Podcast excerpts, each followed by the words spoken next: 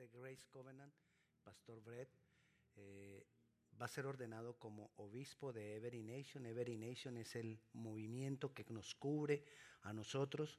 Un obispo es una persona que tiene mayor influencia sobre varias iglesias, no solamente sobre una iglesia, sino sobre varias iglesias y sobre un área amplia. Bueno, el pastor está siendo, nuestro pastor está siendo ordenado al oficio de obispo. Obispo es un oficio. Hay cinco ministerios, pero también está el oficio del obispo. Una persona puede tener el llamado a ser maestro, a ser pastor, a ser evangelista, a ser apóstol, a ser cualquiera de estos cinco ministerios, pero en su oficio también está el obispado. Mañana va a ser la ceremonia a las seis de la tarde. Si usted quiere participar de ella, estar aquí, va a ser aquí en este lugar, puede entrar a, a nuestra página web y registrarse. Es necesario registrarse. Bueno, vamos a la palabra. Vamos a abrir nuestras Biblias en Hebreos capítulo 10. Entrada libre. Cuando usted lo invitan a un lugar y le dice, vamos, que la entrada es libre. Hay una palabra que nos gusta mucho en Estados Unidos y es la que más fácilmente aprendemos del inglés. Free. Cuando usted le dicen free, usted, Usted cambia la expresión. Es free. Free. Bueno, tenemos entrada libre. Es free. Entonces dice Hebreos capítulo 10, versículo 19 en adelante. Vamos a orar. Padre Celestial, ilumínanos. Padre Santo, háblanos a través de tu palabra. Que tu palabra sea sellada en nuestros corazones, en nuestras mentes, que meditemos en ella y la pongamos por obra. Gracias, Señor. Hebreos capítulo 10, versículo 19. Así que hermanos, teniendo libertad para entrar, teniendo qué? Libertad. Para entrar en el lugar santísimo por la lugar santísimo, por la sangre de Jesucristo, por el camino nuevo y vivo que Él nos abrió a través del velo, esto es de su carne, y teniendo un gran sacerdote sobre la casa de Dios, Acerquémonos con corazón sincero, en plena certidumbre de fe, purificando los corazones de mala conciencia y lavando y lavados los cuerpos con agua pura. Mantengámonos firmes, sin fluctuar, la profesión de nuestra esperanza, porque fiel es el que lo prometió. Y considerémonos unos a otros para estimularnos al amor y a las buenas obras, no dejando de congregarnos como algunos tienen por costumbre, sino exhortándoos y tanto más cuando veis que aquel día se acerca. ¿Cuál día el Señor viene? El Señor viene. Y debemos creerlo, debemos tenerlo presente, que el Señor viene. Entonces, vamos a hablar de esto, que tenemos entrada libre al lugar santísimo, al lugar santísimo celestial. Quiero decirte, el lugar santísimo celestial es la misma presencia de Dios. Y es el mejor lugar que pueda existir en todo el universo. Es el mejor lugar. Vamos a hacer un poco, a hacer referencia para que entendamos esto del lugar santísimo. En la antigüedad, el templo, al interior del templo se dividía en dos, el lugar santo y el lugar santísimo. Vamos a hacerlo de esta manera. De aquí para acá era el lugar santo y entonces de aquí para acá era el lugar santísimo. Era la parte interna del, santuario. Estaba dividido por un gran velo, una cortina gruesa. Eh, entonces, ¿qué pasaba en este lugar? En el lugar santo entraban los sacerdotes, solamente los sacerdotes. Los sacerdotes eran escogidos de una sola familia, de las doce tribus. De solo una podrían venir los sacerdotes. Y entraban al lugar santo a mantener los utensilios que habían ahí en orden, a mantener las lámparas encendidas, a, prender el incienso. Pero al lugar santísimo, donde estaba la misma presencia de Dios, solamente podía entrar el sumo sacerdote. Es decir, una sola persona de todo el pueblo. Uno solo podía entrar al lugar santísimo y recuerde, ahí era donde se manifestaba la mismísima presencia de Dios, divididos por un velo, que en realidad era una cortina pesada, pero decía un velo. Mira lo que dice cuando Cristo murió. Cuando Cristo muere en la cruz, es, esto que te estoy hablando estuvo por cientos de años en el templo. Pero cuando Jesús muere, mira lo que nos dice Mateo 27, 51. En el momento en que Jesús muere, ¿qué pasa? Mira lo que dice, he aquí el velo del templo se rasgó en dos. En otras palabras, se abrió. Se rasgó en dos, de arriba abajo. Y la tierra tembló y las rocas se partieron. No me quite, no me quite el, el pasaje. ¿Qué importancia tenía el velo para que cuando Cristo muriera, la Biblia nos deje escrito para que nosotros pensemos en eso y lo entendamos, que el velo se rompió? ¿Qué tenía de especial? Hubo un temblor, dice que, ¿qué pasó con la tierra? Tembló. Y si hay un temblor, que, que es un temblor de gran magnitud, porque ¿qué pasó con las piedras? Las rocas se partieron. O sea, fue un temblor de gran magnitud. Si hubiera habido noticieros en esa época, usted se imagina cómo hubieran sido los noticieros todo diciendo que en, la escala de Richter serían, yo no sé cuánto, 7, 8 puntos, yo no sé qué. Y que tenga también que decir la Biblia, y el velo se rompió. ¿Usted no se imagina cuántas telas no se rompen en un terremoto? Pero ¿qué tenía de especial ese velo para que la Biblia nos dejara escrito que ese velo se rompió? ¿Y qué tenía de especial decirnos de qué forma se rompió? De arriba abajo. Porque normalmente las telas, bueno, aquí no hay telas. normalmente en las, en las diferentes tarimas hay telas, ¿no? Aquí no hay. Bueno, las telas están ahí y ellas se van rompiendo de abajo para arriba por el peso y si usted las mueve, ellas se van rompiendo de abajo para arriba. Y aquí dice que se rompió de arriba hacia abajo. No fue ni por movimiento, no fue ni por el movimiento de la tierra, no fue por fue por la muerte de Cristo que se rompió el y nos está haciendo ahí nos está abriendo los ojos. Ey, mira, el velo se rompió. Ese velo que hacía, ese velo solo dejaba que entrara uno solo al lugar santísimo. Cuando Cristo muere, ¿qué nos está diciendo esto? Que Él abrió camino. Le voy a volver a repetir Hebreos, ya leímos del 19 al 25 en Hebreos, pero le voy a repetir el 20 de nuevo. Dice Hebreos 10, 20. Por el camino nuevo y vivo que Él nos abrió a través del velo.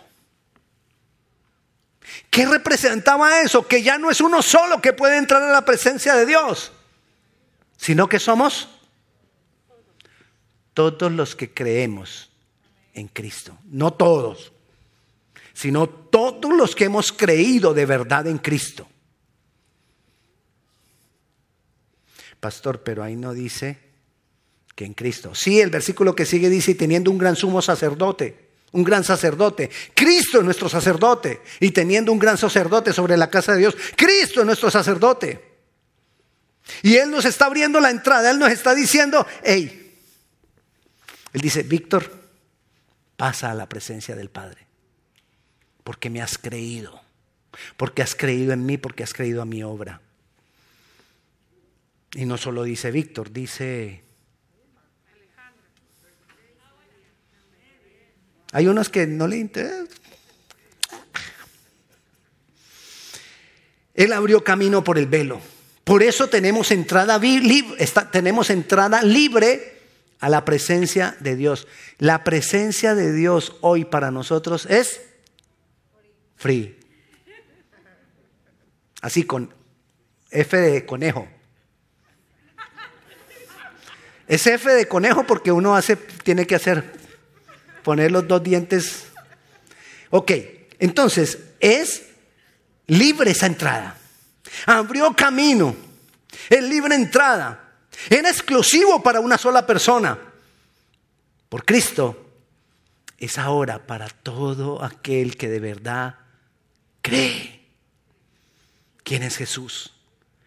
Cree en su obra. No necesitamos esperar a morir para ir a la presencia de Dios. Tenemos un concepto errado. Que cuando morimos, ay, Él partió a la presencia de Dios. ¿Cómo así? O sea que cuando estuvo acá nunca estuvo en la presencia de Dios. Porque apenas va a ir a la presencia de Dios.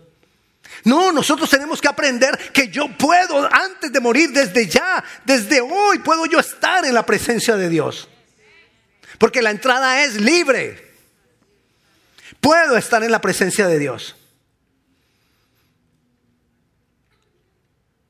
Tenemos un ejemplo. Moisés. Moisés cuando subió al monte estuvo 40 días en la presencia de Dios. Él no tuvo que esperar morir. Es más, en esa época se pensaba que el que veía a Dios moría. Muñeco, decíamos en mi época. Moría. ¿Y qué pasó? ¿Moisés murió? No. Y estuvo en la presencia de Dios. ¿Tenemos que esperar nosotros a morir? No. Nosotros podemos estar en la presencia de Dios y disfrutar de su obra, de su gloria. Podemos disfrutar ahora y después cuando muramos. Yo puedo disfrutar de la presencia de Dios desde ahora para siempre. Tú decides, yo decido. Jesús nos constituyó. Dice la palabra que Jesús nos hizo a nosotros coherederos. ¿Ok? O sea que ¿qué tenemos con Él? La misma herencia. Estamos en la misma posición de Jesús. Por su obra estamos en la misma posición de Jesús. Y sabe también que dice la Biblia que Jesús era mayor que Moisés. Y entonces, ¿dónde estás tú? Yo soy más que Moisés. Pastor. No tengamos miedo en creerlo. Pero nosotros podemos aprender de cuando Moisés estuvo en la presencia de Dios. Porque tú y yo podemos estar en la presencia de Dios. Moisés estuvo en la presencia de Dios antes de que fueran nombrados los sacerdotes. No había todavía los sacerdotes. Ahora, esos ritos que se hacían los sacerdotes y todo eso, acabó. Porque la obra de Cristo y Cristo es nuestro sacerdote. Tenemos un sacerdote. ¿Tú lo tienes? No se debe sentir orgullosísimo Jesús con tu amén. Tenemos ese gran sacerdote. Ah, ahora sí. Entonces, Moisés estuvo en la presencia de Dios antes de que se establecieran los sacerdotes. Nosotros podemos estar en la presencia de Dios. Bueno, no habían sacerdotes, ¿no? Cuando Moisés. Ahora como tenemos un sacerdote, sumo sacerdote, Jesús, no necesitamos los otros sacerdotes. Obviamente tenemos guías, tenemos maestros que nos enseñan, tenemos pastores que nos cuidan. Pero mira lo que dice, lo que nos muestra la palabra. Aprendamos de Moisés en la presencia de Dios. ¿Cuánto tiempo estuvo allá en el monte Moisés? 40 días. ¿Cuánto tiempo puedes estar tú en la presencia de Dios? toda la vida. ¿Sabes cuál es el problema? Que no lo hacemos.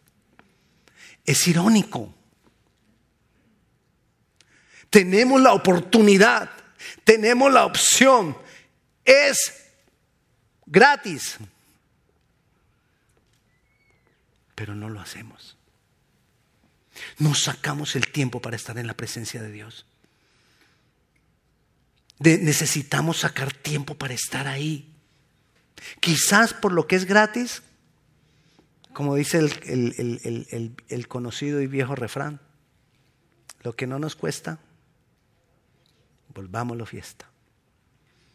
Como que, ah, quizás si hubiera que hacer sacrificios, haríamos sacrificios. No tenemos que hacer nada, solo entrar ahí, a la presencia de Dios. Solo necesitamos sacar el tiempo, organizar nuestro tiempo. Pastor, yo no tengo tiempo. No me diga eso. Porque usted tiene 24 horas al día, las mismas que tiene el que está al lado suyo. Las mismas 24 que tengo yo.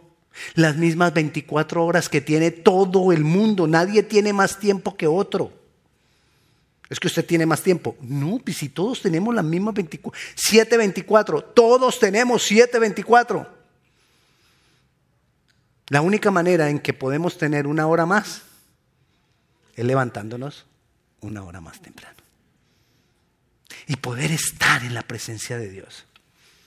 Moisés vio la gloria de Dios. Él estuvo ahí en medio de la gloria de Dios. La gloria de Dios era como una nube, donde, donde se sentía ahí la gloria de Dios. Hoy, Jesús nos dijo, me voy, pero les dejo mi espíritu, el otro consolador. Nosotros ahora no tenemos la gloria de Dios afuera. ¿La tenemos? Uy me sonó el pecho. La tenemos dentro. Tenemos el Espíritu Santo, pero no pasamos tiempo con Él. Si tenemos el Espíritu Santo, es el Espíritu Santo quien hoy manifiesta la gloria de Dios. Y no aprovechamos. Siendo gratis, no aprovechamos que es gratis. Entonces, ¿qué encontró Moisés? Primero, estuvo 40 días, nosotros podemos estar toda la vida. Tenía la gloria que le rodeaba, nosotros contenemos la gloria. A nosotros no nos rodea la gloria, nosotros contenemos la gloria de Dios. Que no se manifiesta, porque esta vez se manifiesta, es de adentro hacia afuera. Y nosotros, por nuestra relación con Él, debemos hacer que fluya. Y la verdad es que no lo hacemos. A Moisés, ¿qué es lo que más recuerda a la gente que recibió Moisés allá en el monte? Hay, hay, hay, ya iba a decir, hay fotos. No, hay, hay, hay pinturas. la palabra, los mandamientos. Allá recibió las tablas. ¿Para qué recibió los mandamientos? Para no desviarse, para tener límites, para saber por dónde andar. Mira lo que dice Deuteronomio capítulo 10, versículo 4 que Moisés ahí escribió en las tablas conforme a la primera escritura Dios los diez mandamientos que Jehová os, que Jehová os había hablado. ¿Dónde? En el monte de en medio del fuego. Y me las dio Jehová. ¿Qué le dio el Señor a Moisés? Le dio los mandamientos para mantener los límites. Volvamos a Hebreos el que leímos, Hebreos capítulo 10, versículo 22, que lo leímos al principio. ¿Qué hacía la palabra, los mandamientos y la ley? Marcaba el límite. Hey, por aquí no pases, por aquí no te metas para allá, esto es malo, esto es malo, esto es malo. ¿Qué hace la palabra en nosotros? Versículo 22. Acerquémonos con corazón sincero, en plena certidumbre de fe purificados los corazones de mala conciencia y lavados los cuerpos con agua pura. ¿Querrá decir eso que yo para poder venir a la presencia de Dios, vengo, tengo que bañarme primero? Porque ahí dice que lavado los cuerpos con agua pura. No. Dice lo que causa la palabra en mi vida. Purifica mi corazón. Me, me lava la conciencia. Me transforma la palabra. Y Moisés recibió allá en la presencia de Dios solamente límites. Nosotros, la palabra, nos es dada para que se haga vida aquí en nosotros. Y podamos ser transformados. Esa es la diferencia de este pacto con el pacto anterior. El pacto anterior solamente les decía a ellos esto no se puede, esto no se puede, esto no se puede. A nosotros nos transforma si venimos a la presencia de Dios. Si tú lees la palabra y lees la palabra y lees la palabra, pastor, me la leí en un año. un año. Y me la voy a seguir leyendo todos los años. Pero ¿y qué, de qué te sirve? Si no vienes al lugar de la presencia de Dios, donde esa palabra se hace vida en nosotros. Así, vida. Haga, haga así. Eso para que no se le olvide, se hace vida en nosotros. Para que nos purifique. Cantidad de personas leen la Biblia, pero en cantidad de personas la Biblia no se hace vida. Purificados los corazones de mala conciencia es en la presencia de Dios, es en la comunión con el Señor, es en la intimidad con Él, es adentro del velo. Para eso Él abrió el camino, para que nosotros pudiéramos venir adentro del velo, porque es aquí adentro del velo donde la mayoría de cosas que tiene Dios para nosotros se manifiestan. Hay lluvia de bendiciones para ti. Imagínese que a usted le digan, hermano, vamos a tener lluvia de dinero, billetes de 100 dólares en el salón, en el salón, del salón que sigue después de este, el del auditorio de los niños. ¿Cuántos irían?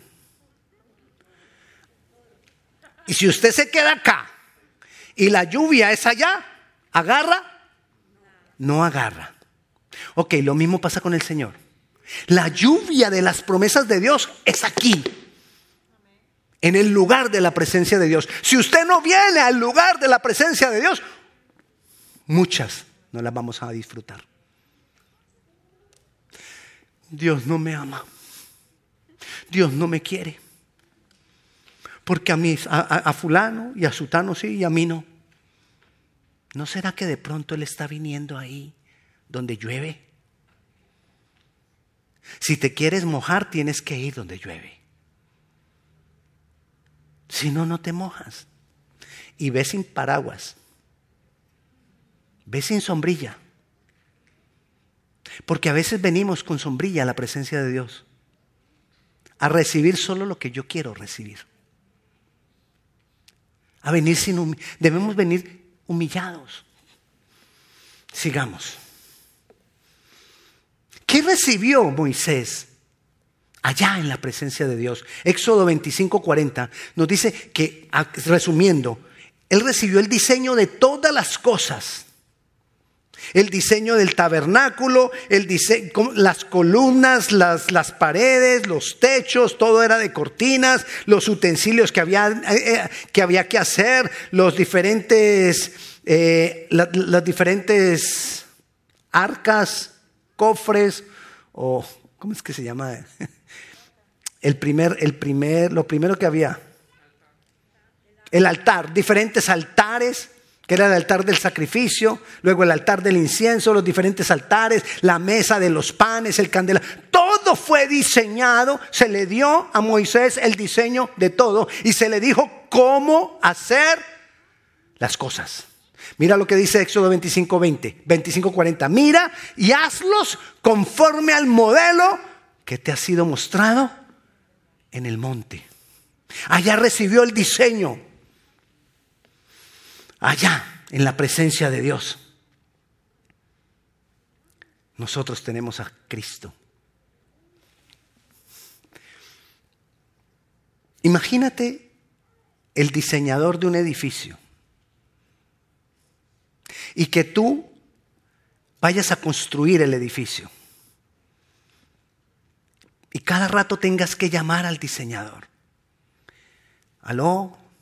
¿Cómo se le dice al diseñador? Bueno, arquitecto, señor diseñador, pero a veces no te contesta.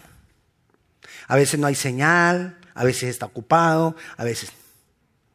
¿Qué sería mejor? ¿Te imaginas que tú pudieras construir el edificio andando con el diseñador al lado tuyo a toda hora? ¿Lo imaginas? Que si tienes cualquier preguntita al diseñador, tú le digas, al arquitecto está diciendo que no, que eso es imposible. Estoy haciendo una suposición. Que el arquitecto anduviera diciéndote, mm, mm, mm, así no es. Que el arquitecto anduviera contigo, el diseñador anda con nosotros. Nosotros tenemos a Jesucristo. Hebreos 10:22, vuelvo y se lo, se lo leo. Acerquémonos, perdón, Hebreos 10:21. Y teniendo un gran sacerdote. El gran sacerdote dice la palabra que él creó todo lo que existe. Él diseñó todo lo que hay. Y cuando yo vengo a la presencia de Dios, ando con el diseñador para que me enseñe cómo hacer todas las cosas. Yo no sé si usted, si se ha dado cuenta que ahora estamos hablando mucho, pastores, profetas, estamos hablando mucho del diseño de Dios. El diseño de Dios para cada vida, el diseño de Dios para cada persona. ¿Dónde tú vas a recibir el diseño de Dios? En la presencia de Dios podemos enseñarte todas las cosas del diseño. Si tú no estás aquí, en la presencia de Dios, no lo entiendes, no lo recibes, porque no se hace vida para ti. En la presencia de Dios aprendemos cómo se hacen las cosas dirigido por el diseñador.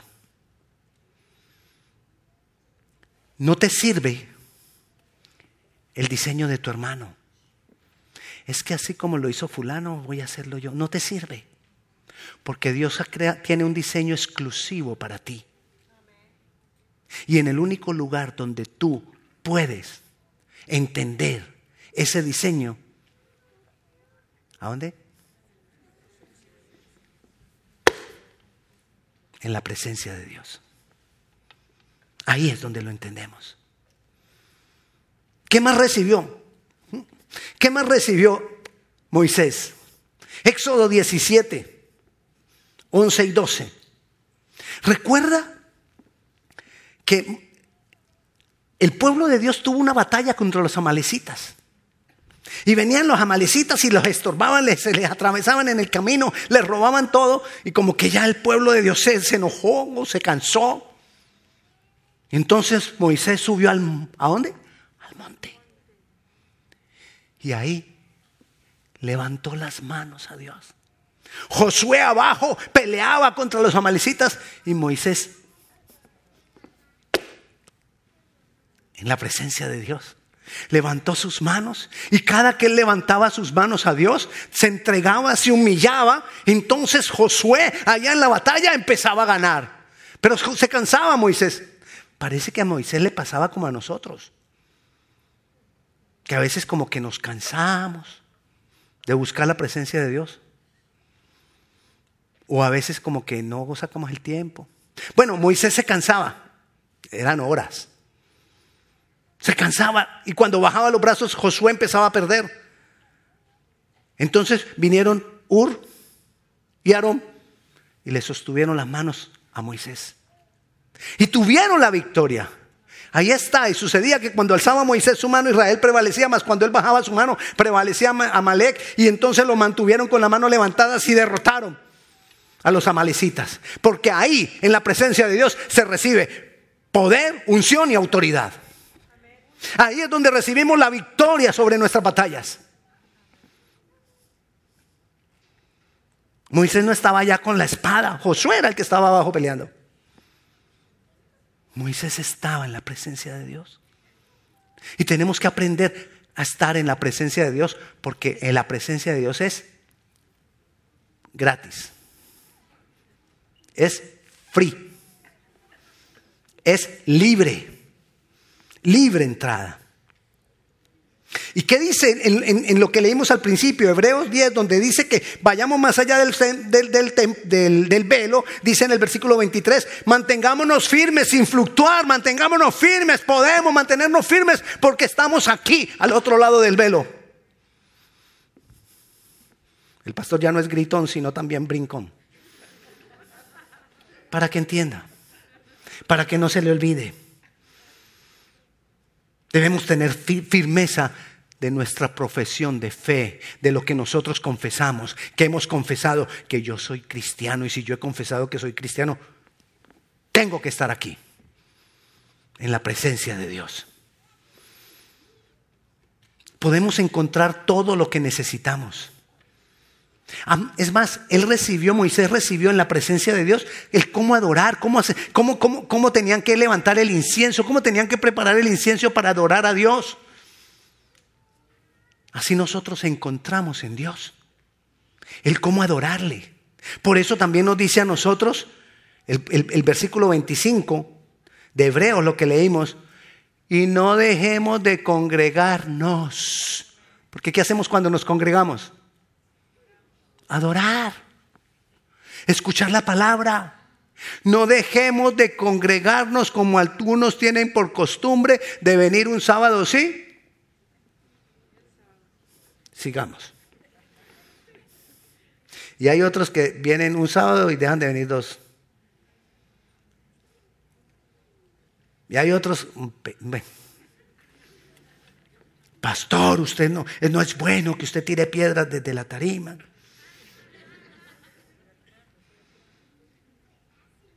nosotros podemos encontrar todo lo que necesitamos para vivir una vida plena en la presencia de Dios. Todo lo que tú necesitas para vivir una vida plena. El problema es que tenemos unos pensamientos que no nos dejan vivir una vida plena. Porque creemos que vivir una, una vida plena es tener la single family con los cinco vehículos. ¿Qué más? Cinco perros, dice la hermana. TV de 72. Todo lo queremos tener. Pensamos que eso es vivir la vida plena. Vivir la vida plena no es tener. Vivir la vida plena es haber aprendido a vivir en la abundancia y haber aprendido a vivir en la necesidad. Eso es vivir. Y todo eso lo encontramos en la misma presencia de Dios. En la misma presencia de Dios tenemos todas las bendiciones que necesitamos. Pero ¿sabes por qué hay veces que no podemos disfrutar de las bendiciones? Por lo mismo de Moisés. No está en duda la salvación de Moisés. Es obvio. Pero él no pasó a la tierra prometida. Porque no disfrutó de la promesa. Porque ¿sabe qué se le atravesó? Su temperamento. Sus reacciones. Eso se le atravesó. Porque Dios le dijo, hey, lleguen ahí a las aguas y habla a las aguas. Vamos a, vamos a leerlo rápidamente. Vamos a Números, capítulo 20. Usted me regala unos cinco minuticos, ¿verdad? Diez. Está amplia la hermana. Números Números capítulo 20. Bueno, dice Números capítulo 20, versículo 8. Toma la vara y reúne la congregación, estaban con sed. Reúne la congregación, tú, Aarón, tu hermano, y hablad, a la peña a vista de ellos, y ella dará su agua, y le sacarás aguas de la peña, y darás de beber a la congregación y a sus bestias. Entonces Moisés tomó la vara de delante de Jehová como él le mandó. Y reunieron Moisés y Aarón a la congregación delante de la peña. Para ahí un momentico. La congregación había murmurado en contra de Dios. Ay, ¿y para qué Dios nos trae aquí? Para que nos muramos de, de, sed. Para eso nos hubiera dejado allá esclavos. Preferimos ser esclavos que venir a morir en el desierto. Entonces Moisés se enojó y les dijo, oíd ahora rebeldes. Lo que pasa es que uno lo lee ahí, uno no sabe el tonito. Ese tonito que, bueno, quien tiene mamá sabe qué es eso. Quien ha tenido mamá. Oíd ahora, rebeldes, os hemos de hacer salir aguas de esta peña. Y entonces alzó Moisés su mano. Dios le había dicho que le hablara. Alzó la mano y agarró la peña y salió el agua. Dios cumplió.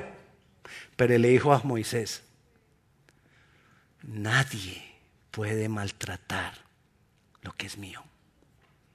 No pasarás a la tierra prometida. ¿Qué se le atravesó en el camino?